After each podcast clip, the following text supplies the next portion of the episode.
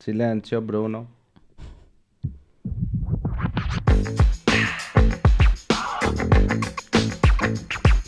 Bienvenidas, bienvenidos. Esto es Por Comentar.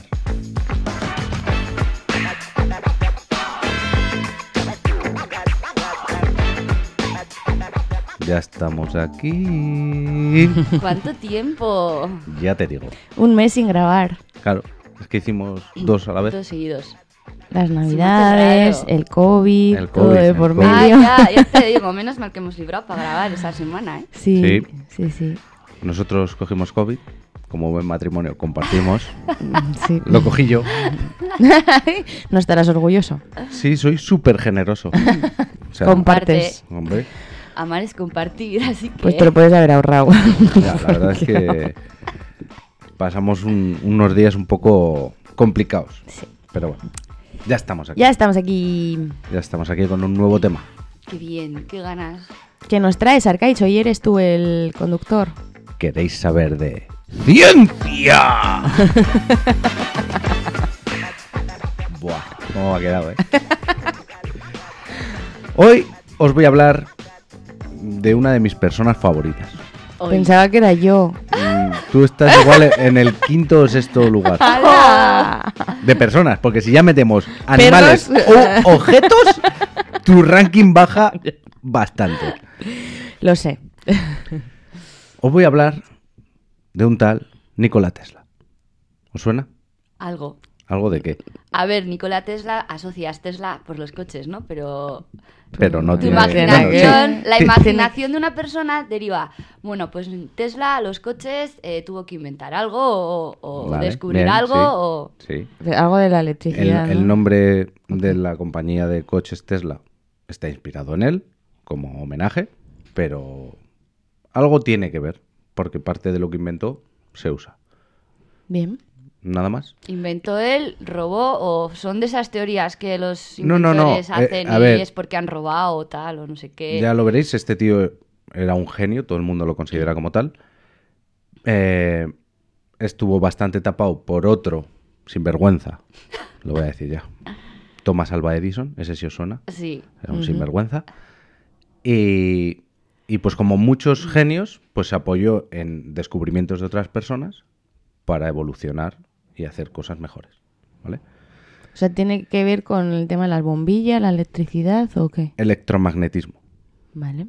O sea, Edison te cae como el culo porque seguro que fue el que le Porque robó Edison- a la idea. algo, ¿no? Edison era un sinvergüenza. No, no tengo el placer de conocerle, pero... Yo tampoco, pero no me hace que- falta saber. Me cae mal. Sí, Ya era está. un sinvergüenza. Era un tío que quería hacer dinero, como todos, porque. Tesla también. Pero, Pero le robó a Tesla. Y a Tesla y a muchísima gente. Y como Él lo que más hacía- nombre, más Cogió de aquí, carisma, de más- allí. no, no, él lo que hacía era, él montó como su primera gran, la primera granja de startups de la historia. Él tenía pasta, porque sí que era inventor y generó dinero, montó un recintito y a la gente así lista las traía y le decía, mira, yo te pago tanto el día, pero todo lo que inventes va a mi nombre. Entonces, Como las universidades. Eso es. Yo te apoyo financieramente, que a ver, en parte está guay, pero es que les explotaba, como ya veréis, con Tesla. Yo- es que ahora que has dicho eso me suena a una peli que creo que... Pues eso te he dicho, lo de que si Edison robaba. A ver, robaba en plan de me lo llevo para mí, ¿no? Pero algo así sí, porque he visto una peli, eso, es que no sé cómo era el título, y salía la historia de que... Pues creo que estaba también Newton por medio, alguna historia. Newton o- no, no, no, No, el de, no el, de la, el de las fotos. Es que no sé cómo se llama ese. Bueno, Algo así. Vamos a hablar de vamos a Tesla. hablar de Nikola Tesla. Este hombre nació en Croacia, lo que es ahora Croacia. Antiguamente, cuando él nació, era el imperio austrohúngaro. La antigua En- Yugoslavia. No, ¿O no? No es eso. ¿En qué año? en 1856, el 10 de julio, en Smiljan. Y murió el 7 de enero del 43, de 1943, en Nueva York. Se movió, se movió. Sí, se- ya lo vais a ver, pero consiguió nacionalizarse estadounidense y murió allí. Murió en, en un hotel, solo y abandonado por, por todo el mundo. Con lo bonita que es O Croacia. sea, no tenía descendientes allí. ni nada. Nada, ya lo veréis.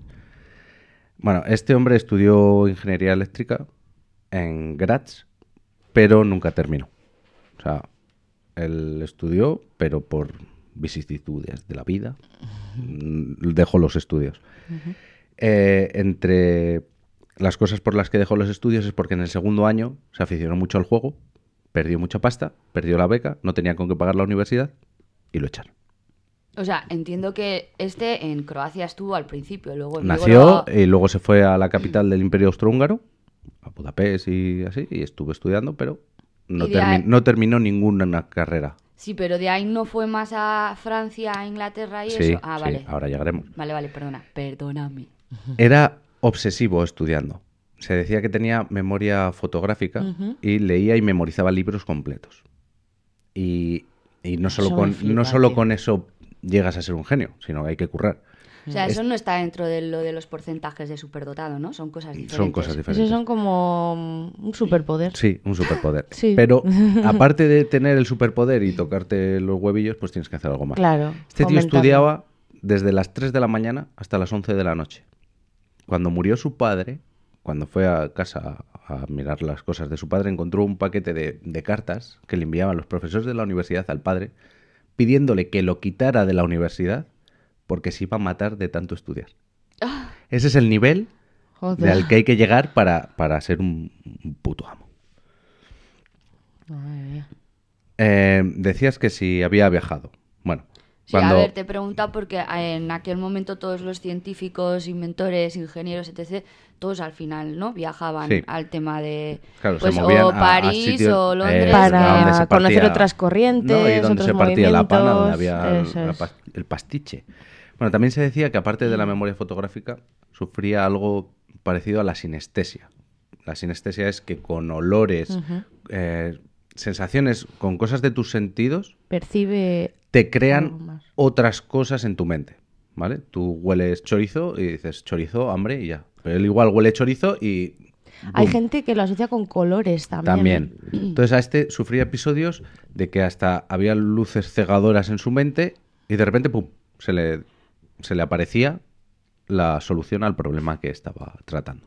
Se le aparece a la Virgen. Sí, se le aparecía la No, es Virgen. que el cerebro estaba muy despierto. Pero luego, aparte, este hombre no usaba planos. Apenas usaba planos, más que para las patentes. O sea, lo tenía todo en la cabeza. Eso es. Él empezaba a desarrollar un proyecto y en su cabeza cogía forma, medidas, todo en su cabeza. Entonces, por eso, cuando él murió y fueron a Claro. buscar Tiene eh, apuntes. todo lo que había dejado por si era peligroso que cayese, como murió en el 43, Claro. en plena Segunda Guerra Mundial, se cayese en otras manos, eh, llegaron a la conclusión de que no había nada servible para ningún ser humano porque todo lo que había apuntado no tenía sentido ninguno Claro. y todo estaba en su cabeza. Solo para él.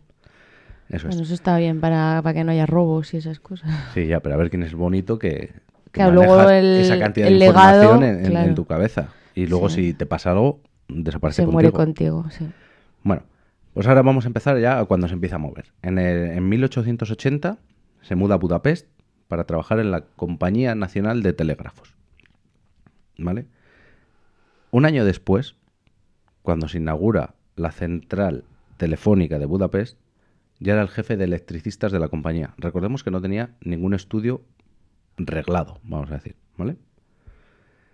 Y en el 82 se muda a París, como bien decías, María, a trabajar como ingeniero en la Edison Company, Mm, porque Edison era el que estaba empezando a iluminar las ciudades. Y os voy a decir una cosa. ¿Sabéis cuáles son? Esto me lo decía mi abuelo y me hacía mucha gracia. ¿Sabéis cuáles son las tres ciudades que primero se iluminaron de Europa? Sí, es que me lo has dicho. Aro, París y Londres. No sé si es cierto, pero mi abuelo siempre me decía, Aro. Aro, París y Londres, las primeras ciudades en iluminarse. Aro, ¿eh? que sí, que sí. No sé si es verdad, pero me hacía mucha gracia. Aro es un pueblo de La Rioja.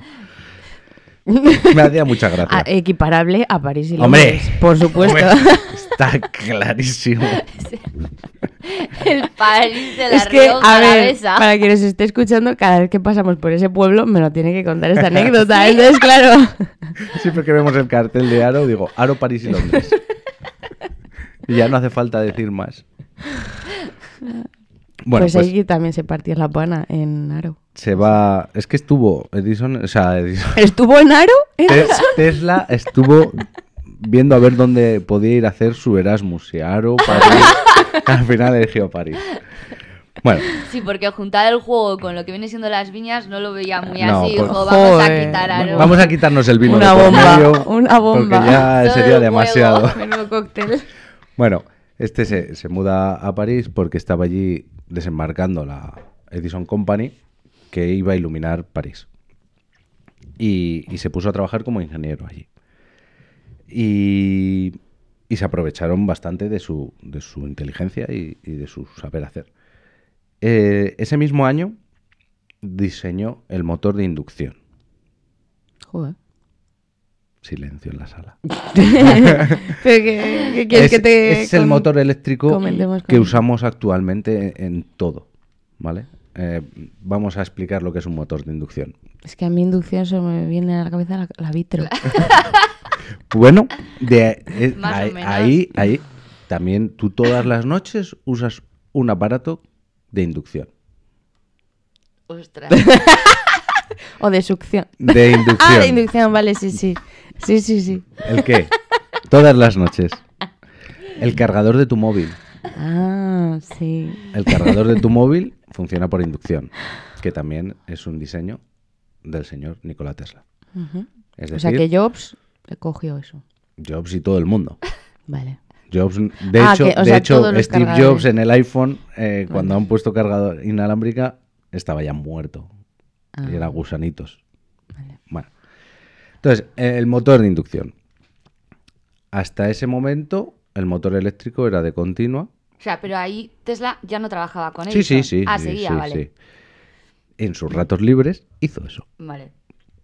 Tú, amo, ¿tú qué has de, hecho? de ¿Tú 3 qué a, de, tres de la ma- de 3 a 11, que era lo que estudiaba, luego Eso lo es. dedicaba a inventar. Entonces, Ese- me, hace una- me da una rabia cuando dicen, y esta persona en ese momento tenía 25 años. que- Y dices tú, vale, yo con 25 años, ¿qué había hecho? Hombre, antes morían con 60, entonces... es que est- estamos hablando de que tenía, pues, Pues eh, mm, 30. no llegaba a 26. ¿Ves? Pues eso es lo que te digo, qué 26. rabia de gente. O sea, qué asco, de verdad. Y tú dices, ¿qué he hecho yo con 25 años? Nada. Nada. Comer panchitos en el sofá de casa. de Pues tus sí, padres. irme a un banco a comer pipas. Bueno, a lo que iba. Así a grandes rasgos, un, antes el motor era un imán que giraba con un bobinado y había un rozamiento, saltaban unas chispas y eso hacía que fallara. Este hombre lo que hizo fue poner tres bobinados separados 120 grados entre sí y en medio un imán permanente. Entonces, al girar el imán, creas un campo magnético en esa bobina que es- hace una, una corriente.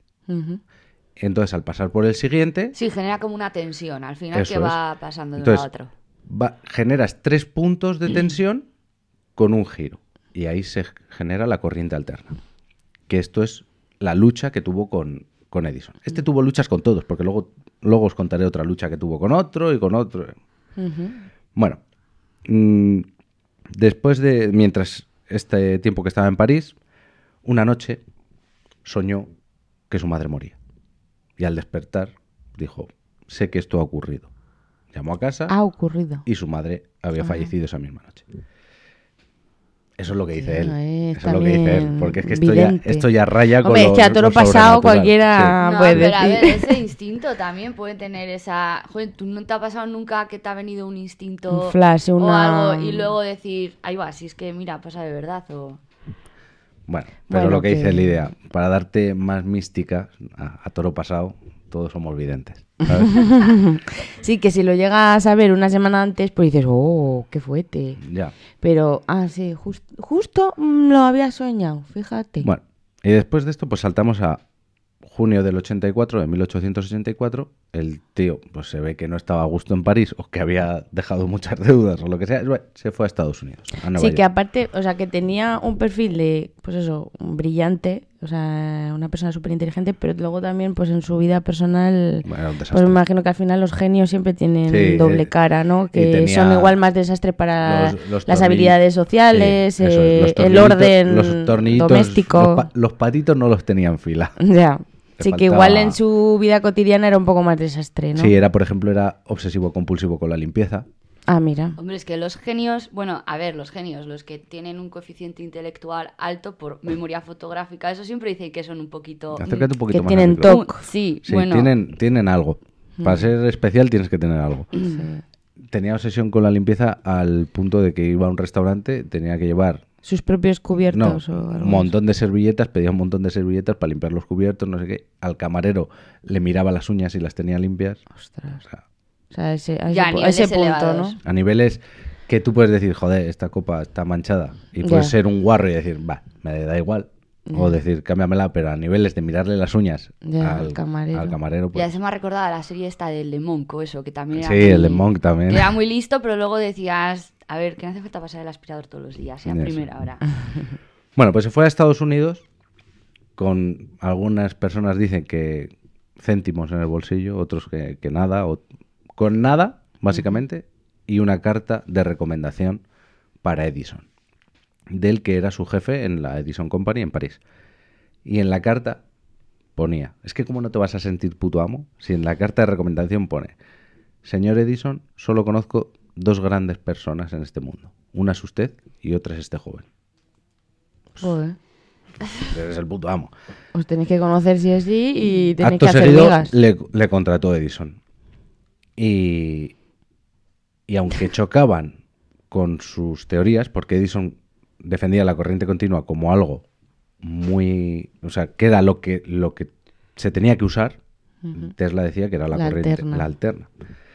Pero se aprovechó. O sea, tienes allá un genio, te pago una miseria y me ayudas.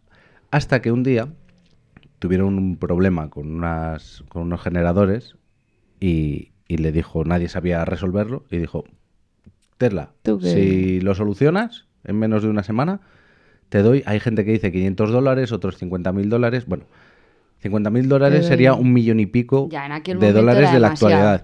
500 mil serían eh, Sí, 100 mil. o sea, mucho dinero. mucha pasta por un trabajo de una semana, supuestamente. En una noche lo solucionó. Y fue a donde él y le dijo, págueme. Y le, dijo, No. "Ja, qué gracioso. Si era un chiste. Es que no los europeos no entendéis el, sentido del humor norteamericano. Y no le pagó. cabrón. Y cogió el tío y se, Se piró. piró. Se piró sin nada. Porque lo que había estado cobrando era para vivir. Y, y mientras él seguía ideando cosas, pues Mm. siguió trabajando para Edison. Pidió trabajo en, en- en otra sección de las compañías de Edison, cavando zanjas. O sea, lo de la, el- la historia hasta que la trama que acabas de contar, que arregló en una noche lo que Ujú. se supo y no le pagaron, eso se supone que está escrito en algún sitio, sí, ¿no? sí. O sea, no ha sido un Sí. correo y dile que se ha quedado en... Es porque se marchó él. Él- La explicación es de Que no le valoraban. que no le y- valoraban, que no le pagó y se sintió estafado y se marchó. Entonces, para seguir viviendo tenía que trabajar de algo. Trabajó haciendo zanjas para meter los cables de la, de la Edison Company. Y un día hablando con un capataz, pues le contó, pues no, es que yo soy inventor, he trabajado con Edison, pero me chiné, hemos... buah, buah, buah". Y le dijo, pues yo conozco a otro tío que también es del rollo de este y creo que piensa como tú. Westinghouse, George Westinghouse. Ese es el de la decoración, West- el West Wing. Es que no me he podido aguantar y he tenido que buscar la película que os estaba hablando al Ah. principio y es la de La Guerra de las Corrientes. Es de 2017. Sale el Stranger Things, que el Benedict Cumberbatch o Cumberbatch es el... Ese no es de Stranger Things. es O sea, Doctor el, Strange. eso, el Doctor Strange. ese. Es que ves, mi cabeza Algo- nivel. algo extraño Y es había. que la historia es eso, salen, la- lo he mirado y es el Edison con el Westinghouse este y el Nikola Tesla. Ah, y la historia es de que eso, que el, el Edison, bueno, el Tesla se china con el Edison, se va con el Westinghouse y luego también sale que el Edison al Westinghouse le quiere robar no sé qué movida Bueno, de las... Ahora, ahora. Lo de la guerra Bueno, de las esa- corrientes es, es algo muy sucio todo. O sea, vale, Westinghouse era otro del palo de Edison. Era otro ingeniero brillante, tenía pasta con patentes que había. Esto, todo esto iba con patentes. Entonces, si no estaba registrado, aunque no fuera tuyo, lo registrabas y ya empezabas a cobrar de, de lo que habías creado, entre comillas. Que mucho de lo que patentó Tesla no era suyo, pero vio que alguien lo había planteado, no lo había construido, y de una manera de mejorarlo o de hacerlo posible, Lo saco adelante. y lo sacó adelante. Entonces, el Westinghouse este iba por el lado de, de Tesla, de la corriente alterna, pero no estaba a la altura de Tesla. Tesla le contó todos sus planes, sus generadores de alterna, todo su sistema de eh, polifásico y dijo, me gusta lo que me estás contando, vamos a conchavarnos contra Edison. Y se juntaron. Entonces, Westinghouse, para no entrar en problemas, le pagaba por las patentes, por el uso de patentes a Tesla. O sea, se las quiso comprar, pero Tesla dijo no. Ya he aprendido la lección. Te las cedo, Te pero me las cedo, pagas. pero tú me pagas. Algunos dicen que era por kilovatio hora generado o bueno, Un unos, porcentaje o... unos 15.000, se estima que eran unos 15.000 dólares al año, que era una pasta, Sí. por el uso de las cosas de Tesla. Y Tesla trabajaba con él. Y, fueron a defender su teoría de que la corriente alterna era mejor que la corriente continua. ¿Diferencias que conocemos ahora de la corriente continua y la corriente alterna? Bueno, evidentemente se ha impuesto en el uso doméstico e industrial la corriente alterna porque es más barata de transportar. Porque tú en un molino eólico, en un salto de agua, generas la electricidad y la envías por, unos, por los cables de alta tensión. Entonces, al elevar mucho la tensión, bajas los amperios, la intensidad. Entonces puedes usar cables muy finos en comparación con los de corriente continua. Claro, si tú usas una sección de cable, de, va- vamos a poner 5 milímetros para transportar X eh, voltios, para transportar los mismos voltios o muchos menos en continua, tienes que usar 10 veces más de sección. Entonces, claro, el cobre es muy caro. Mm. Entonces, ahí ya lo tenían ganado desde ese punto. Pero Luego algo de seguridad, ¿no? También. es más segura. O sea, solo tienes que ver en un coche cómo son los cables de la batería y son 12 voltios o 24, no sé cuánto es. Eh, un chicharrazo de continua te, te deja Te seco. te fríe. Te deja seco. La alterna te puede, te puede dejar seco También. también. pero es más segura. Bueno, el caso es que en, en 1893, sí, eso es, en 1893 tuvo lugar la Exposición Mundial de Chicago y se hizo por primera vez una sección de esa Exposición Mundial a la electricidad. Y allá, que fueron Westinghouse y Tesla. Y iluminaron todo el recinto ferial con corriente alterna para demostrar que sus cables apenas se veían y eran más seguros que los de, que los de Edison. Y Edison se chinó. Se picó. Sí, pero es que es muy retorcido lo que hizo. Cogió y como tenía muchos amigos en las altas esferas, pues le dijo al gobernador de Nueva York, oye, ¿y por qué no pones en la pena de muerte un invento nuevo? La silla eléctrica. Inventó la silla eléctrica. ¿Y con qué la alimentaba la silla eléctrica? ¿Con corriente Con- continua o con alterna? Continua. No, Alterna. con alterna, que era la de su enemigo Ajá. y frieron al primer reo con corriente alterna. ¿Qué pasó? Que igual tardó 15 minutos en morir. Pero Qué horror. en los periódicos pagados, Claro, evidentemente por Edison, mala publicidad. no usen corriente alterna porque es lo que se usa para matar a los presos. Claro. La corriente alterna los va a matar.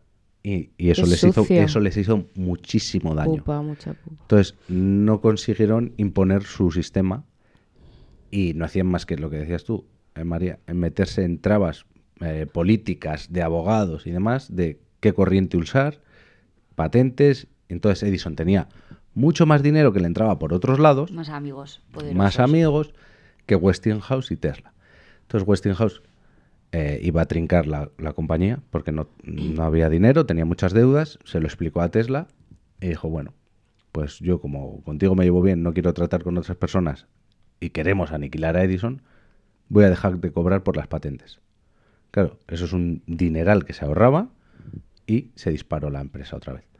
A esto le sumamos que también en 1893 en las cataratas del Niágara querían generar electricidad. Y le preguntaron a Tesla, después de ver lo que había hecho en, en la exposición mundial esta, que qué sería lo mejor para, para generar ahí la electricidad.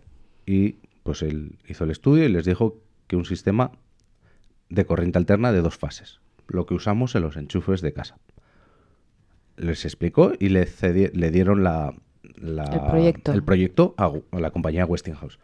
Allí montaron los generadores y consiguieron mandar tres años después electricidad a Búfalo, que es la ciudad más cercana, que está a 35 kilómetros. Que parece decir, "Ah, es poco, pero era Bueno. un, Ahí- Un ah, logro. ahí era un logro, porque era elevar una tensión, generar una tensión muy alta, enviarla y luego, como en las ciudades, no sé si lo sabéis, a la ciudad te llega alta tensión, en, en la parte externa de la ciudad hay subestaciones que lo bajan a media tensión, pero al bloque, vamos a decir, llegan unos 15.000 voltios, eso es, Sí, tú es mortal. traes de las cataratas a una central base, procede una forma y de ahí ya lo distribuyen a la ciudad con menos... que hay que bajar con un transformador, potencia. le bajas el voltaje a un voltaje de que De se pueda consumir en, en casa, que no tenga peligro, que te puede dar un calambrazo y hacerte Sí. daño, pero no te mata.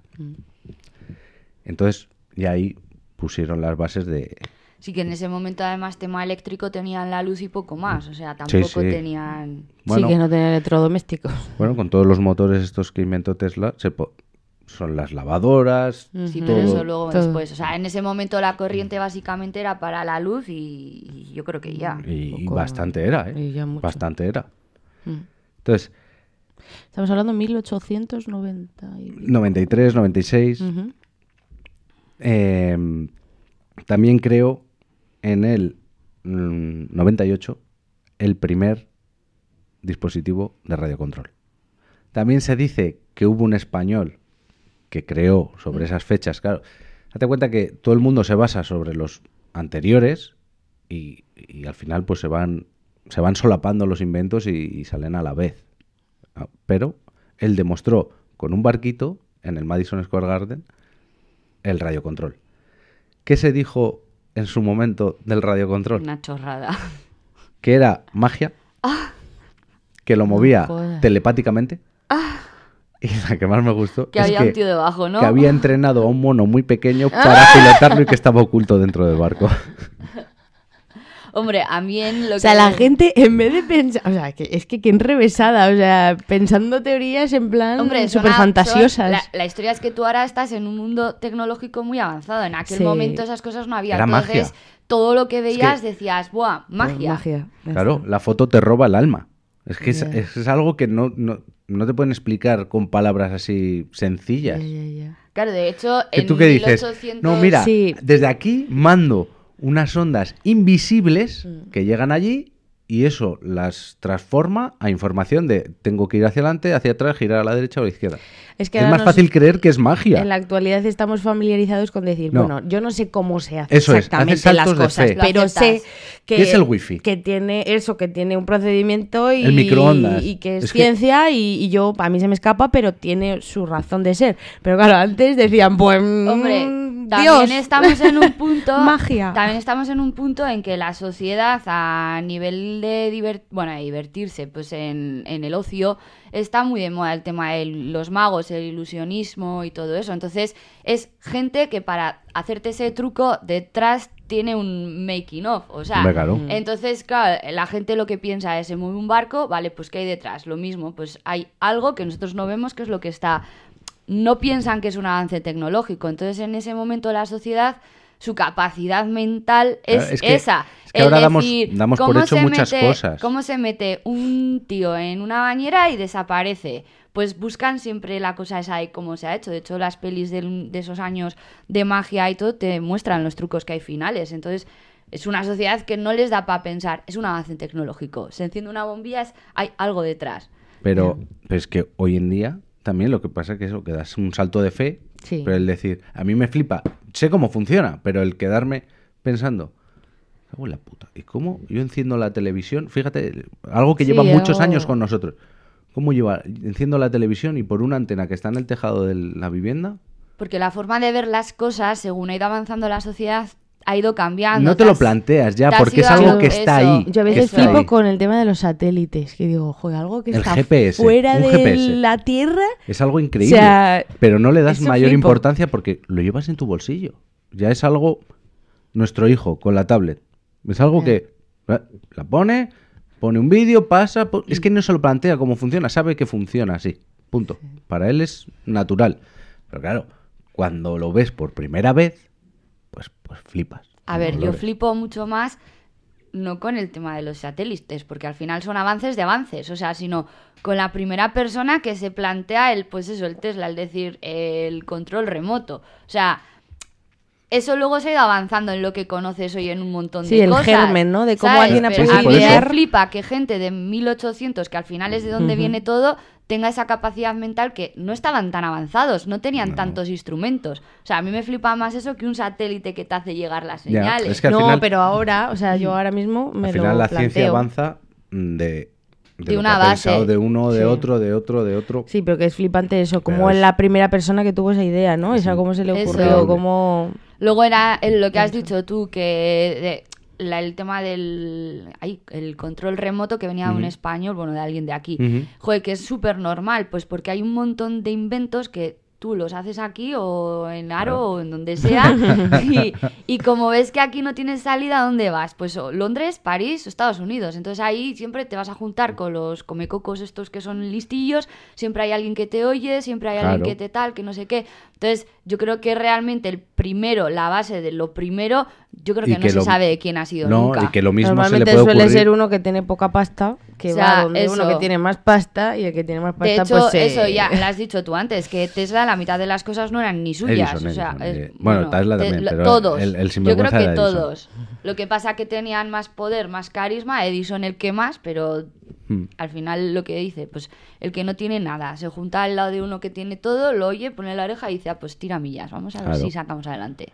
Bueno, también en la, en la exposición esta de 1893 presentó la bobina de Tesla. ¿Qué es la bobina de Tesla? La habréis visto en infinidad de, de- de películas o vídeos. o Es esa torre, que es una torre con una esfera en la parte superior que sale en rayos, Sí. que es muy visual. Sí. ¿Y sabéis para qué sirve? Para nada. es que es- ahora estaba pensando en la peli del ilusionista, en Hugh Jackman, sale ahí al final, es, en eso. sale Tesla en esa Eso te película, iba a decir, vale. es que ese... En- Va el Tesla a pedirle ayuda. Ilusionista no. El, algo así, algo así, no sé. El juego, el truco final. Es- Ah, El truco sí, final. No sé, eso, que Sí. va Qué Hugh Jackman a. Tesla a pedirle ayuda para uno de los truquis. Sí, eso es. Porque es la lucha entre dos magos y dice esto tiene que ser algo no sé qué. Y el, y el científico excéntrico que creaba magia era Tesla y va y le crea una máquina de, de duplicar personas. Todo muy irreal. Pero en esa película se fantasea con la duplicación de personas y de objetos, pero se basa en cosas de Tesla. Hmm. Es decir, no podía duplicar cosas, pero lo que sí podía hacer era encender bombillas a distancia y sin cables. Y lo demostró en, esa, en esta exposición. ¿Qué es la torre de Tesla? Es un transformador que transforma un voltaje en un megavoltaje. Es decir, para un transformador tú tienes una serie de espiras en un lado y en el otro lado, pues si quieres aumentar, pues pones más espiras. Sí, que de Más- poca electricidad te saca un montón de más electricidad. juntas, pero en la electricidad siempre son las gallinas que entran por las que salen. Es decir, en un lado tienes poco voltaje y muchas y pocas espiras, pero con mucha intensidad. Y en el otro lado tienes muchas espiras que te generan mucho voltaje, pero con poca intensidad. Vale. Entonces, partiendo de ese transformador, él lo hizo a lo bestia. Y sacaba con un voltaje normal, lo convertía en miles o millones de voltios. ¿Qué pasa con esto? Que al haber, joder, ya, vaya frote, que al haber tantos voltios, eh, salen disparados rayos. ¿Qué es lo que pasa con una tormenta eléctrica? En el cielo se está generando una diferencia de potencial muy alta y sale disparado un rayo a la Tierra que hace masa. Y entonces lo que conseguía con esto era un campo electromagnético que no se veía, que es los, los, los cargadores de inducción. Que controla esa energía. Entonces, ¿no? el bobinado genera un campo magnético que no se ve, pero que ioniza cosas, en este caso una bombilla de gas, una fluorescente. Entonces él iba paseando por la sala con una bombilla y se iba iluminando cuando se acercaba al este. ¿Por qué digo que no sirve de nada? Porque tienes que estar muy cerca. Y al estar muy cerca se ilumina, pero tiene un, un porcentaje de, de uso muy, muy pequeño. O sea, de- del 100% de la energía igual utilizas un 5, un 6%. Sí, pero bueno, que Todo ya lo dio demás- un paso a eso. Sí, a ver, era al- algo muy espectacular porque al final esta gente lo que quiere es que se le vea, que se le nombre, para que más inversores paguen y poder Para crear crecer otras cosas. Entonces al final hacía espectáculos de circo que, a- que atraían a la gente. Y esa gente pues ponía pasta para, para sacar cosas nuevas. Para desarrollar sus ideas. Entonces, ¿qué es lo que quiso hacer? Y aquí es donde Tesla se le fue un poco la, la perola y, y fue el principio de su fin. Con esta torre de Tesla dijo, bueno, están las ondas hercianas, se han descubierto, hay un italiano que ha inventado la radio, Marconi, con el que tuvo también Cristos, porque Marconi era otro ingeniero que inventó la radio, sí. ¿Pero qué hizo Marconi? Hostia, la patente de este tío me sirve para esto, la de este otro para esto. Cogió patentes separadas Y las que, unió. de gente que sí que consiguió enviar señales a distancias pequeñitas, 20 metros, 100 metros, los unió. A Tesla le intentó comprar la patente y Tesla dijo, yo no vendo patentes, y creó la radio. Y pudo enviar un mensaje desde Europa hasta Estados Unidos. O sea, vamos, que Mandó creó una la... letra S. Que creó la radio con la patente de Tesla sin pagarle a Tesla. Eso es. Y Tesla se metió en juicios con él. Tuvo todo la- el tramo final de su vida, hubo juicios para ver quién esto. Y en 1960 en Estados Unidos se le reconoció como inventor de la radio, que no es, no es el inventor de la radio. Es un aporte. Es, eso es. Sin su parte, la radio no hubiera existido. Entonces, por eso se le, se le pone como inventor de la radio. Pero es Marconi el que inventó la radio. Entonces, en la guerra que tuvo con Marconi, él dijo, bueno, pues yo voy a hacer con mi torre Tesla, la voy a hacer enorme, la torre... ah, No me acuerdo cómo se llama, es un nombre raro de- del dueño de las tierras donde la montó, que empezó en Colorado Springs, que sale en la película esta. Entonces él lo que hacía era una torre inmensa, con unos tubos que iban hacia abajo, hacia la tierra, y su idea era enviar electricidad, eh, señales de radio, datos, imágenes, todo por la corteza terrestre, a cualquier lado del mundo. Es espectacular, ¿no? Sin cables. O sea, A cualquier lado del a, mundo. a cualquier lado del mundo. Sí, al final era como un satélite que en vez de volando está enterrado Eso en es. la Tierra y en vez de usar el Pero aire ¿y, y usa... el mar? ¿De por medio? Está todo conectado, Lidia. También va por el mar. ¿Y, y debajo del mar qué hay? Joder, pero tiene que Vamos, tener- las placas tectónicas. Hostia, pero tiene que viajar Vale, muchísimo, él lo, ¿no? que, él lo que dijo es, si yo uso... eso. Hombre, en aquel momento no estaba el tema de los satélites, entonces en la base de lo que como hoy en día funcionan los satélites era esa. O sea, a ver, estamos A ver, hablando que en 1800 él- la forma de pensar y las herramientas que tenían a su alcance no eran las mismas. Él, él decía, Está bien planteado. él en Colorado Springs, Bueno, yo que, me es, lo creo. que es una puta llanura, él con unos sensores descubrió que caía un rayo a cientos de kilómetros y él lo detectaba en su esta. Y dijo, bueno, pues si yo puedo generar esos rayos a mi antojo de, con una frecuencia en concreto, si yo lo envío por la Tierra, esa frecuencia de resonancia puede ser recibida por otros lados. Y es una- un campo electromagnético de inducción. Es decir, yo genero un campo y en el otro lado tengo un receptor que recibe ese campo y lo genera y lo convierte a electricidad. Sobre el papel. Sí. Espectacular. Vale. ¿Problemas de esto? Primero, que él pensaba que las ondas iban lineales y las ondas se esparcen Expanden. por cualquier dirección. Entonces no podías dirigirlo exactamente. Pero que luego además, ¿quién paga la, la electricidad que se genera? ¿Cómo generas esa electricidad? Él decía que era energía cósmica. Que él la sacaba así. De, de- Bueno, también decía que recibía, recibía mensajes de, de gente de Marte. Joder, o sea que ya se le estaba yendo No, es que también, en que como ya no se hablaba de él, porque esto del- de la torre de, para hacer electricidad inalámbrica y mundial eh, no estaba funcionando y le estaba comiendo la tostada a Marconi y demás. Es que, Entonces, es soltar una barbaridad grande para ver si te empiezan a hacer caso lo otra malo vez. eso de, de esta gente genia que que tiene que venderse también como personaje, entonces se crean también su propio personaje. Claro, él- Hostia, como yo no hablábamos creo creo otro que, día- Yo no creo que se cree en un personaje. Yo creo que él ya está en un nivel que. O No, sea, pero que es, es que se lo publici- es cree. marketing pero también es que para yo él. creo que él se lo cree. O sea, yo no creo que él se Ah, bueno. inventara. O sea, que él en su realidad de vida, o sea, en su capacidad mental de inventar cosas, también tenía un apartado en el que lo que estaba viendo se lo estaba creyendo porque era verdad. Yo creo que no pensaría que fuera ficción. No, Es y- que el otro día hablábamos de, de Dalí, que pues eso, que era un genio tal, personaje. pero que él tenía su personaje. ¿Has visto de qué elevados somos? Hablamos así en Ah, casa, sí, bueno. estamos en el sofá. Oye, ¿y qué te parece mientras tomamos té si hablamos de Dalí? No, pues que comentamos Echar eso, los terracitos ahí a la taza. Comentamos eso que, que habíamos escuchado que Dalí, pues eso, que estaba en su casa tan normal y corriente entre amigos o familia o lo que sea, y que de repente decían, pues están los periodistas en la calle, y que se subía el bigote para arriba y decía, "Mm, pues espérate, que, que salgo Que ya y, sal- Dalí".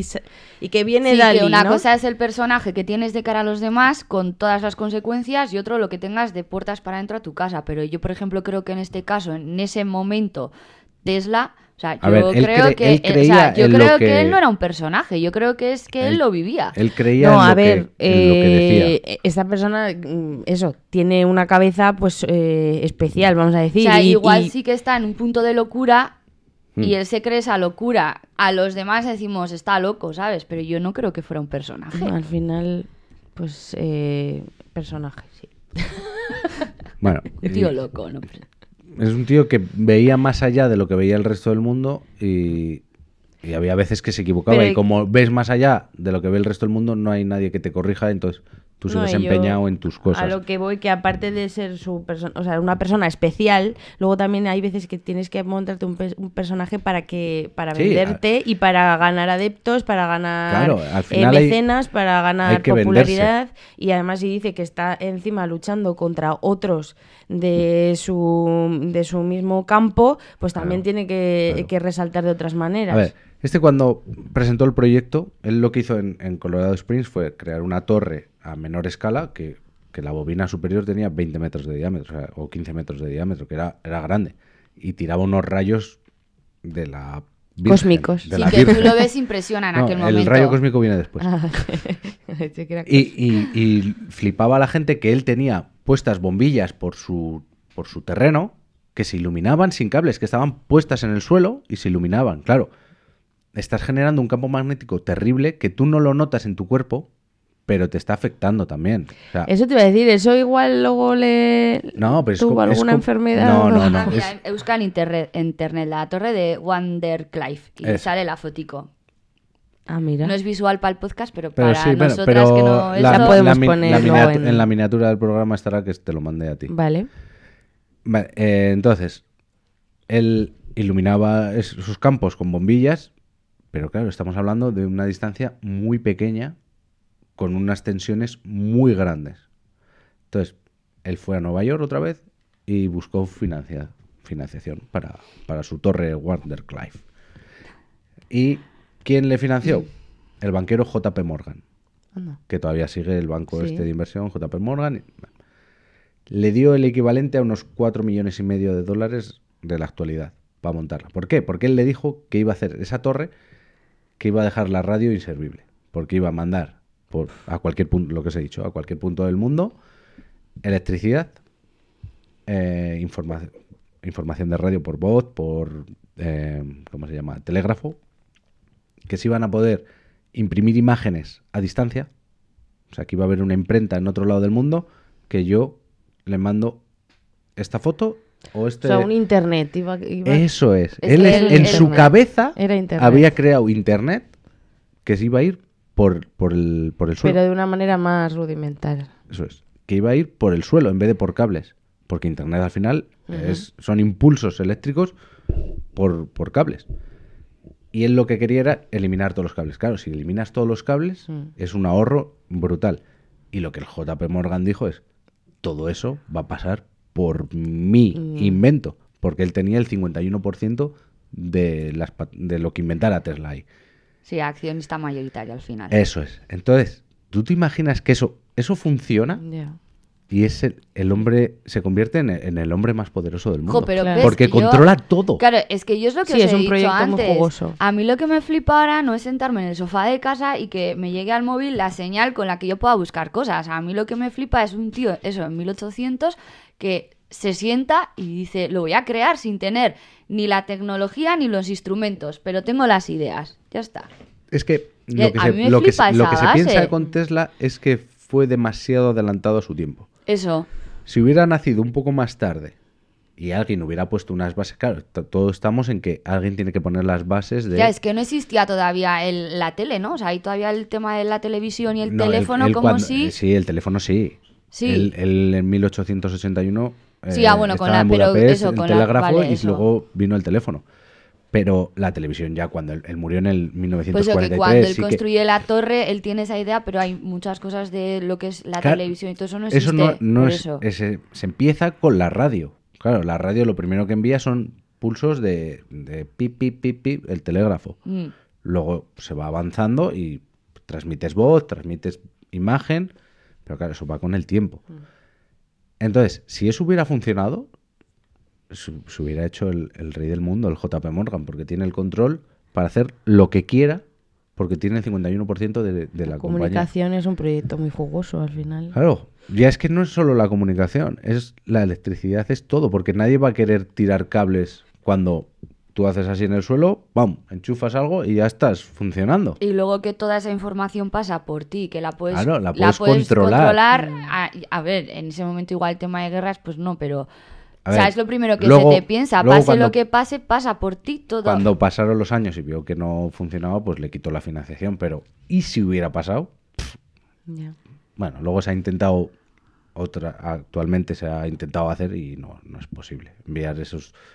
Se pierde, se pierde toda la, la- Por la corteza terrestre se pierde todo. Entonces por eso se utilizan satélites que por el aire no pierdes tanto. ¿Y qué más? Bueno, ya os he dicho que estuvo luchando con Marconi por lo de la radio y él se murió sin que se le reconociera su participación importante en, el- en la- en la radio. Estaba buscando si se podía, si la torre sigue existiendo. No, no, no, no, la desmantelaron para pagar las deudas. Ya, eso lo he mirado ahora. La vendieron como chatarra. Chatarra. Pero la gente sigue yendo allí a donde estaba porque es un sitio de peregrinaje para los fricardos. O sea, que tú irías. No, no porque si estaría la torre, sí. Sí, por verla, por ver el- lo espectacular que es, pero no, no iría.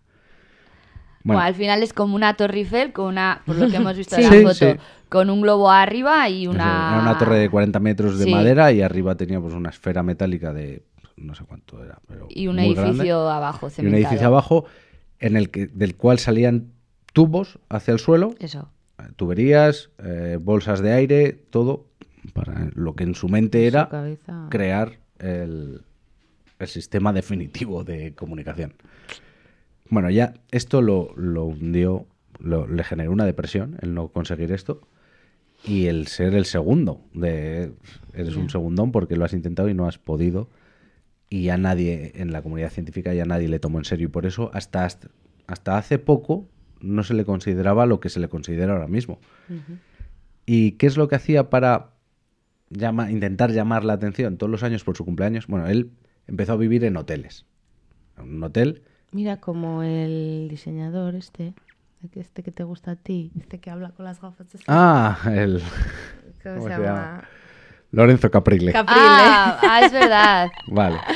que vive en Eh, hoteles. Sí. Este- no, no, sí, en un hotel. Pero este eh, iba, vivía en un hotel, como cuando no tenía dinero, o le pedían pagar, pues decía, muchiquimo", y se iba y, y dejaba la ¿Eh? Cuenta ahí a, otro hotel y así estuvo viviendo. Entonces, por su cumpleaños, cre- eh, hacía como una rueda de prensa. Iban los periodistas allí, les hacía, les ponía comida y demás, y les contaba historias pues, de lo, que estaba trabajando para ver si alguien venía a darle dinero para hacer algo.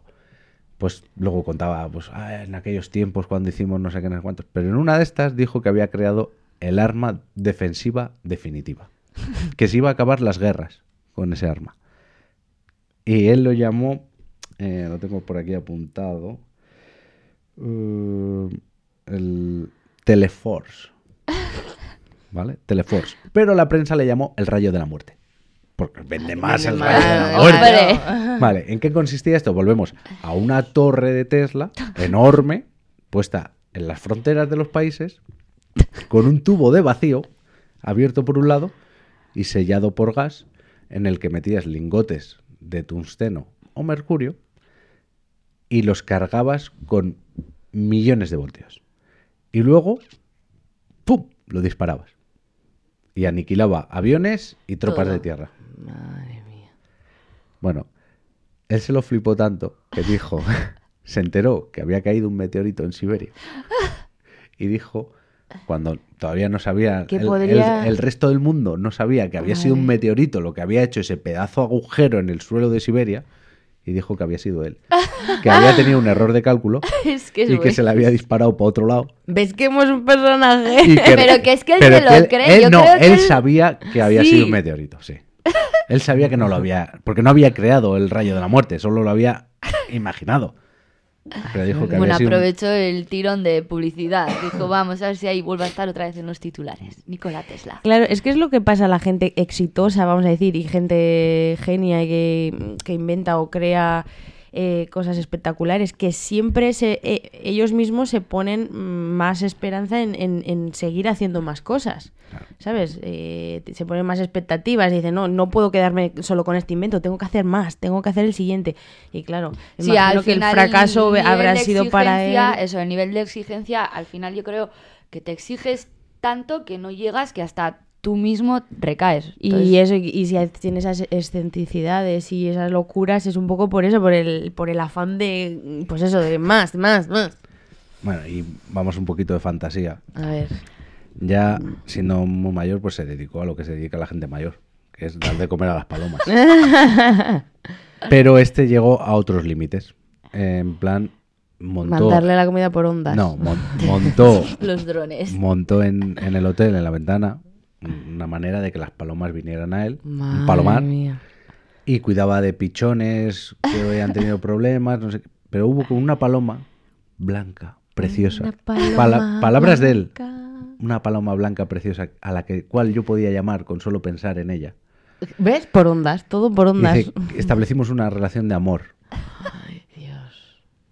No- dice, yo la amaba a ella y ella me amaba, me amaba a mí. Entonces, estaba ya un poco pasado. Hombre, es un jubilado que ha llegado al punto de que su casa la ha convertido en casi un palomar. Entonces, Bueno, ese nivel de locura. pero a- Bueno, va menos un mal, paso más, más menos allá mal que, que- dices que tenía, o sea, que era muy limpio. Sí. Porque claro, un palomar ver, igual en su- no No, muy limpio. Luego ya en sus últimos años ya, ya no, eso lo no. Ahí dejó se un poco. deja. Pero, pero sí que sí que iba un paso más allá que cualquier jubilado. Las cuidaba, pero que es que le hizo un armazón a la paloma para que pudiera estar de pie porque se le había, había sido atropellada o algo y tenía las alas rotas, las patas rotas. Entonces le hizo como un exoesqueleto para que la paloma sanara y luego pues ahí se forjó el amor. También son, que la cuidaba. son habladurías para pues para dejarlo un poco mal porque estaba loco ya. Ya. Estaba un viejo loco chocho ahí y, bueno, se murió en un- una habitación de hotel él solo lo descubrieron dos días después le había dado un infarto y había muerto. Que este hombre tuvo muy mala suerte entre comillas porque cuando creaba cosas de repente cuando estaba a punto de conseguir algo se le quemaba el, el laboratorio. Claro estamos hablando Estados Unidos construcciones de madera Ya. casi todas, un tío que hace rayos de la muerte. la electricidad genera chispas, la chispa echa a arder un papel. No era muy seguro. Vamos, que iba llamando puertas también a ver quién le daba casa, ¿no? Que Sí. no le duraban mucho. Entonces, a ver, hay teorías de que había manos negras detrás, Claro, de que Edison decía, mira, este cabrón que ya está para... que tenía espías, porque eso existía, el tener espías metidos entre la gente que trabajaba con, con tu competencia y quemarle todo. Y claro, si te queman todo lo que tienes, tienes que volver a hacer todos los papeles, todos los prototipos para poder eh, presentar la patente. Sí, que eso lleva tiempo y mientras tanto Mientras hay tanto, otro que hay ya otro te que la- igual ya había empezado con, con Mm. un estudio similar al tuyo y dice, Se toma de la delantera. vas adelantado a mí, te quemo el este y te gano yo. Y esto le pasó con los rayos X. ¿Mm? Se dice que él inventó los rayos X pero se le quemó el. Antes de presentar la patente, se le quemó el este, el laboratorio. Y un alemán, un alemán llamado Röntgen, presentó los rayos X. Tesla eh, nunca dijo, eso es mío, sino que él dijo, yo tenía algo parecido y mostró cómo hacía él las radiografías y el propio Röntgen eh, se quedó flipado de la calidad que tenían con respecto a las suyas, que él era el que las había inventado. Y meses después hizo, mira, esta es mi radiografía. Y salía su pie in- increíble con, con- con el zapato, se veía el zapato, a través del zapato el pie. Y, y eso le pasó, que muchas veces se le, se le quemaban, entre Sí, comillas. que al final la patente era del alemán, cosas. pero para cuando él lo sacó, la patente ya la tenía el otro. Entonces nunca Sí, se pero pudo bueno- demostrar que, aunque fuera mejor, y puedes Pero- pensar también que ha cogido esa patente y la ha mejorado. Sí, pero la primera radiografía en Estados Unidos es suya. Ya, Y si lo patentas en Estados Unidos, al final. mientras lo que se haga en Estados Unidos, con eso, aunque esté patentado en otro lado, es tuyo. Ah, Y- bueno, pues entonces. Claro, bien. también fue un jeta. O sea, él veía cosas que habían creado otros en otro mundo. en Hombre, otro que al final la información ahora te, te llevan cosa de segundos. Claro. Antes la información de un París a un Nueva York, pues no era cosa de segundos, era cosa de semanas. Vale. Y entre los inventos así que él, que él hizo, pues tenemos el generador de corriente alterna, bombillas sin filamento, los fluorescentes, que es él no le dio mucha importancia, pero Pero, joder, se sigue usando. 40 años antes de que se comercializaran los fluorescentes, todas sus instalaciones de laboratorio tenían fluorescentes y los iluminaba sin hilos. O sea, ¿él sin tiene, la patente en teoría de la fluorescente? No. No sé si tuvo, se hizo patente porque luego no se comercializó hasta mucho después, pero él demostró en, en 1893 en la esta de Chicago lo que llevaba era un tubo con un gas Ya, vale. y, y lo iluminaba. Una turbina sin paletas, eh, la turbina es en las presas cuando cae el agua, o sea, las cazoletas, ¿no? De un molino, Mm. vamos a decir. Pues él inventó la manera de que sería plano, es decir, no hiciera ruido, no hubiera nada que se rompiera, salvo que se rompía la propia turbina. Porque no, hay, no se ha descubierto un material lo suficientemente resistente para soportar las fuerzas que... Pero la turbina en planteamiento en sobre papel funciona y es más eficiente que una turbina Normal. convencional. ¿Qué más? La bobina de Tesla, el chispazo este, que ya no sirve más que para eso. Bueno, también lo habéis visto a más pequeña escala, las, las bolas estas de plasma que tú pones el dedo y el rayo va, Sí. va a tu Ah, dedo, vale, que es en el cristal. Mm. Sí. Pues eso. Los rayos X, los principios teóricos del radar, que luego el radar lo inventó otra señora, señora en este caso, Puede que hablemos de ella. el control remoto otro. y una cosa que se utiliza a diario, la bujía de los para el encendido de un motor De a- los coches. Bueno, de cualquier- combustión, sí. ¿no? De, de un coche, de un camión, de un motor a combustión, la bujía lo que da el chispazo para encender, Ah, ¿Es suyo? eso es suyo. Entonces, te- estamos ante un puto genio. ¿Que se le fue mucho la pinza? Sí, se le fue. Seguramente. ¿Que quiso abarcar más de lo que era posible? También. Pero que si hubiera nacido ahora, sería, sería imparable. Hombre, al final él con su locura da muchas bases que hoy en día, Eso de es. otra forma y con otro mecanismo y otro planteamiento, ha salido adelante, pero es Mm. lo que es esto. Sí hay peli de Tesla, ¿eh? lo he mirado también antes, ahí- en ahí- el 2020. ahí- Es que yo sabía que había visto y digo, me he hecho un popurrí ahí de esas pelis. La verdad es que se ha convertido en como en, en algo de cultura pop ahora mismo Tesla. Desde los 80, 90, como que se le ha reivindicado, pero durante su vida Yo creo que viene igual a... llegó un momento eh, que cuando empezó con la torre esta, cayó en desgracia y pasaba todo el mundo. de Que lo de Tesla igual no viene más por el tema del, de lo de los coches, que al tener más publicidad No, el no, nombre no. Tesla en No, coches, ya venía, la gente... ya venía de antes. Yo, cuando estudias electricidad, a Tesla se le dio, se le puso su nombre a la, a la unidad que mide la intensidad de un campo magnético, son Teslas.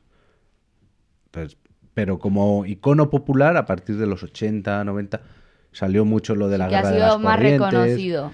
Pero claro, a ti te preguntan, eh, inventor de la bombilla, y dices Edison. Edison. Eh, piensas en, en la electricidad y piensas en Edison. Mira, yo lo Mm. de la bombilla, sí que es cierto que cuando vi la peli esta investigué y a mí me dio la sensación que el que inventó la bombilla no fue Edison, No, fue el no. Westinghouse este. Que, que le robaron. Lo que pasa que el Westinghouse este trabajaba para Edison y lo que dices, le robó la patente, la quiso demostrar, no pudo tal, no sé qué. Claro. Y, y es que era así todo, pero Edison era el más sinvergüenza de todos, pero todos hacían lo mismo. Al final se aprovechaban de, de, de los inventos de otro que, por ejemplo, el motor que diseñó Tesla, eh, hubo otro, un italiano que también lo, lo inventó a la vez. Se le adelantó, de hecho, un par de meses, que era eh, Galileo Ferraris. Ya le pasa que al final Pero- el que pone la patente No, es el es que el tema está que Ferraris lo hizo sobre papel y dijo, Y bueno, no esto es lo- una posibilidad y Tesla lo fabricó. Claro. Lo ideó y lo fabricó. Y eran diferentes, pero uno funcionaba seguro, porque estaba creado y funcionaba, Claro. el alternador. Y el otro no lo había fabricado. Y entonces ahora lo de los coches Tesla y eso viene porque Bueno, se... el- Elon Musk hizo la compañía y le puso Tesla pues, Ah, como, como admiración, como reconocimiento a... Y porque el nombre mola. O sea, Pero pues eso, que Tesla bueno, pero no es que es muy importante ponerle Sí, sí, un nombre, Hombre, no ¿sabes? le- no, le vas a poner, tengo un coche Westinghouse, No, pero si él, ¿cómo se llama? Eh, Elon Musk. eh, Musk, pues puedes llamarle Musk, ¿o qué? Pero no mola. Bueno. No mola tanto, no sé.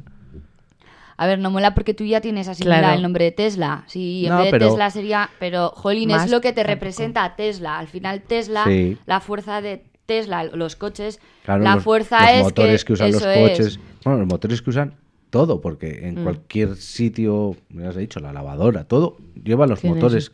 Todo motor eléctrico es viene del diseño. Sí, pero de- que a lo que me refiero es que Tesla, el, el nombre del coche Tesla, la fuerza que tiene es que no es como un Citroën o un Peugeot. que No, al es final que es sabes que eléctrico, es. es 100% desde su No, pero que el nombre sabes que viene de un científico, bueno, Hmm. un inventor, ingeniero, ¿no? Has dicho Ingeniero, antes. Pues ingeniero. eso, que al final esa es la fuerza, el punch ese.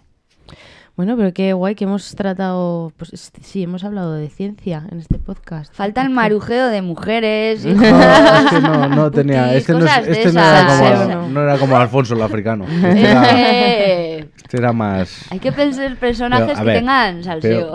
¿en, en qué persona puede tener marujeo de, de, de relaciones cuando te tiras de 3 de la mañana a 11 de la noche estudiando? Ya, qué tío más. Es que no. Más no- muermo. Era un triste. Bueno, sí, tuvo paloma. amor con una paloma. Pues, Pues bueno, yo lo pues, entiendo. oye, no da guerra. cada Solo uno- tienes que poner al piste y no da guerra. Joder, pues a mí me dan un miedo con esos ojos de locas. No, pero luego ha estado viviendo en hoteles, se cambiaba mucho de casas, tal. Joder, siempre alguna vecina o algo, tío, no sé. Es que Bueno, Pues- eso igual no ha faltado trascendido. eso, ha eso, eso no ha trascendido. Hijos no reconocidos, que yo qué sé, cositas de esas. No. Qué pena. Ha tenido más lucha eso entre. A ver quién. ¿Quién la tenía más gorda? Sí, fue un poco entre. Y nada más. Sí, pero gracias a eso al final han sacado adelante. Es un que es, así como se, Claro. como se evoluciona. La lucha entre, entre personas con, con ideas parecidas o diferentes que te- siempre te lleva a la mejor idea, la que se queda. Bueno, Mm. no siempre. Video beta y VHS. Ahí- Ahí, ahí, ahí, bueno. siempre que entra el porno, el, el porno es el que se, es El cierto. que se lleva la cara. Es cierto. El porno es el que decide en el mundo. El VHS y el beta, la diferencia es que el porno dijo, Me voy con el me voy con VHS. el VHS. Y se quedó el VHS. Y es así. El DVD y el... ¿Cómo se llamaba el otro? El disco... El, el minidisc. El DVD y el. Ah, vale, sí. Lo mismo. Lo mismo. El porno mueve el mundo. Qué fuerte. Pues no muy sabía. bien. Y Tesla saca chispas. Yo antes cuando lo iba a decir, pero no venía a cuento, digo, pues lo digo ahora, sí que estamos más de Más distendido, sí. más de eso, de sobremesa. Que cuando estábamos hablando del punto de, de locura que decís de Dalí, que es que se crea un personaje de puertas afuera y él no tal, no sé qué. Vaya, está, estoy leyendo ahora el libro de Ángel Martínez, del de Ah, sí. las. Es que no sé Para cómo cuando se vuelvan titula. las voces, por si vuelven las voces, o- Sí, está súper bien, porque al final tiene un punto de que él ha, pasado por una fase de locura, entonces la está explicando y él explica eso, que en el punto de que tú estás loco, todo lo que tienes alrededor te lo crees y todas Claro. las señales tú te las crees, las ves y Claro, estás convencidísimo, aunque el resto no. Entonces, entiendo que el Tesla en ese punto de locura que hemos dicho de crear un personaje de es que me hablan los marcianos, es que no sé qué, es que no sé cuánto. Que se lo llega a creer, sí, Sí, Claro. yo creo que él está en un punto de realidad Para que es todas esas cosas y todas esas señales Para Las tiene. real. Es que eso me recuerda a Lana Obregón en sus tiempos dorados, que decía, yo soy Antañita la Fantástica, y contaba cosas que ellas, o sea, es que eran mentiras, pero, se- o sea, Sí, ella lo creo vivía. que eso era ya más decía, personaje Por de comentar, el podcast que tiene a Nikola Tesla con Ana Obregón. y sin despeinarnos. Pues sí, hay que hacer analogía de todo en esta vida. Pero yo creo Pues que sí. ahí Ana Obregón, Mira, era sería- como- Obregón era como un Dalí. Era un personaje que su forma de venderse Ella era es una genia también. Vender, vender eso. Bueno, es lista, es muy lista. Hombre, bióloga, Bióloga. Es lista. actriz, presentadora, muchas cosas. Pero Salió en el Un beso A. para Ana Obregón, si nos está Salió en el escuchando. equipo Es verdad. Mira, esto me recuerda también a la youtuber esta que me gusta mucho, Ter, que es eh, arquitec- arquitecta. Arquitecta. Y ella en su imaginario también hace unas analogías súper guays. usa el pelo azul. Azul. Es que es así, yo Sí. también, es que me mola mucho. Pues ella compara a Kim Kardashian con... ¿Con qué era? Con... ¿cómo? Sí, con las proporciones áureas. Ah. Que porque dicen que las proporciones han cambiado el- y, y eso, y ahora el cuerpo perfecto es el de Bueno, sus movidas. Pero oye, la gente en sus cabezas, para que veáis lo que llega a, a juntar. Impresionante. Impresionante documento. Es que eso es lo que mueve el mundo, ¿no? Una persona que está sin Claro, pensar no y sin imaginación mediocre. y... O sea, todas las personas que dicen, pero qué loco, ¿cómo se te ha ocurrido esto? Tal, no sé qué. Es gente así que, que huele a chorizo, piensa que... piensa en un color, en una idea, lo desarrolla y pum, ya tienes ahí... Pues sí, si no, que, que, que simple y sería la vida. Oye, pero yo pensé que iba a dar más la turra, ¿eh? De verdad te lo digo.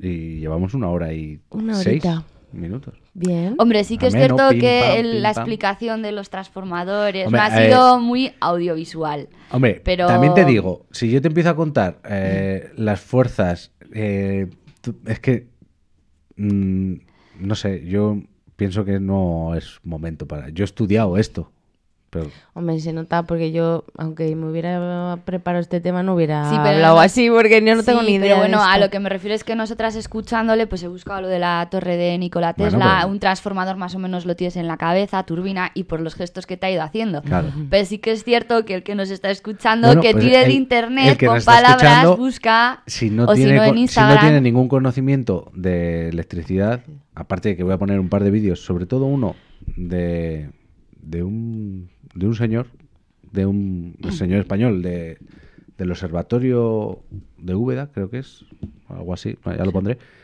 que hace, hace una ponencia sobre Nikola Tesla, sobre inventos de Nikola Tesla, y, y los pone físicamente. O sea, saca cómo es un motor, cómo es la corriente alterna, la continua. Entonces, claro, para mí es muy normal hablar de esto y yo lo tengo en mente. Sé cómo funciona el motor, sé cómo funciona el transformador, sé las fórmulas matemáticas, pero porque lo he estudiado. Sí, que lo tienes interiorizado. Porque es, que eh, lo conoces. es a lo que me dedico. Pero el que lo esté escuchando y no tenga ni idea de electricidad, pues así es como se sentían la gente que vio Magia. el, el coche, el, Magia. barquito ese que había un mono del- dentro. Buah, lo del mono me ha encantado. A mí me encantó cuando lo leí. Dije, madre mía. Ya Pero, ha habido... Fíjate, yo, yo sería lo que pensaría, ¿no? Magia, con mi mente así más científica, de, magia no, porque la magia no existe. No. Telepatía no existe. Una persona no cabe, pues un animal Pues pequeño, tal, mono un mono que es lo más Porque es que- inteligente, tal. Tengo pensado otro tema mm, de relativo a inventos para la guerra. ¿Nos lo vas a destripar ya? No, pero porque no lo sé, lo tengo que preparar. Pero sí que, para que veáis cómo puede asociar la gente de que había un mono dentro, hubo unos, unas bombas que iban pilotadas por palomas. Las habían entrenado para que picotearan la eh, el objetivo, es decir, una ciudad que en su cabeza de paloma Solo- fuera comida. ¿no? Entonces, tenía una pantalla en la que se veía la- el objetivo y si una corriente de aire desviaba la bomba, lo que hacía él iba picoteando y giraba y la dirigía. Qué fuerte. O sea, no es tan descabellado pensar en un mono pilotando un barco. No, no, A ya, ver, eh, Con cobra su sentido todo. Con Yo- su gorrita de piloto. En la segunda Hombre, ya que te lo guerra- imaginas, te lo imaginas todo guapo. En la Segunda Guerra Mundial, a mí que también me mola mucho el tema, es que se te puede ir la olla de todos, ya vamos a llamarlo experimentos, pero de todas locura. las cosas en cuanto a medicamentos, armas locura. y comida, Yo no sé cómo Que no, se ha salido ese- adelante. Ese, tema ya. Porque es muy Ya lo voy a extenso. traer, podcast. ya lo voy a traer, porque también es complicado. Yo creo que puede ser Abarcarlo. uno. Yo creo que puede ser uno que se pueda desplegar incluso en dos, como hicimos Pero no, anteriormente. no, ya no, Porque ya no abarcarlo, chicha. sino es que, por ejemplo, hablar Es que, de ¿qué todos los, los, lo- Es que te tienes que centrar en una cosa. ¿qué Porque- traes de magia, armas, comida, Bueno, eh, pues- libros? Pero es que buah. puedes, puedes sacar. Personas- Por ejemplo, a mí me parece algo muy cruel y triste, pero que fue grandes avances, se sacaron grandes avances, fueron los campos de concentración. A mí me parece que traer el tema de la Segunda Guerra Mundial, que nos gusta mucho, es muy difícil de la forma que lo puedes abarcar, porque puedes traer para un Bueno, capítulo veremos, armas. Pero es que dentro de las armas tienes un montón de investigaciones, Bueno, pues un ya- mon- ya experimentos, haremos Bueno, algo. para eso un montón aquí, de campos comentar. de un montón de campos comentar. que se han Aquí estamos. descubierto donde hacían investigaciones que flipas y es que dices, vale, y, y ya eso el tema de las armas, ¿por dónde empiezo? Bueno, ya Bueno, nos ya centraremos, pero es que es un tema súper jugoso y veremos, que sí. encima os fascina y yo sí, pues sí. encantada de, Las cosas de aprender. Los nachis siempre, siempre hay historias detrás. Siempre. Así que nada, pues hoy ha estado muy guay Tesla. Yo lo estaba comparando todo el rato como Iron Man. O sea, estaba en Sí, mi cabeza, sí, sí, era sí, un sí. Iron Man. Y, y digo, qué guapo, chaval, qué guapo. O sea, yo es que tiro por la fantasía. Que no, sea- que no te extrañe que Stan Lee pensaría Bueno, en, Sí, sí. en Edison o en inventores de esa época para, para basarse en Iron. Man. Porque al final Iron Man es un tío con pasta y, y mucho cerebro. sí. Y nada más. Bueno, ¿dónde nos pueden encontrar? Lidia. A ver. Eh, en Instagram, Ajá, por comentar. ajá. A mí no me miréis porque, mira, el próximo día me va a traer los deberes hechos. Os voy a decir dónde Nos pueden escribir a, a nuestro email por comentar podcast.gmail.com. Y nos podéis dejar comentarios Bien. en iVoox. Sí. Eh, Por favor, también. eso mola. En las descripciones siempre vamos a poner nuestras recomendaciones Sí. y, y os vamos, nos encantaría que nos propusierais otros personajes que os interese que desarrollemos y otros temas en general, ¿no? Otros temas en general. Cualquier Vale. cosa es bien recibida. Bienvenidos sean. Aunque tenemos muchos temas. Sí, nuestra cabeza ya. Así que Bueno. nada, chicas. Pues nada, pues hasta dentro Hasta de la 15 próxima. días. Sí, señoras. Tengan cuidado, cuídense. Si beben, no conduzca. Y se hace sol por la sombra. Venga, agur, amiguis.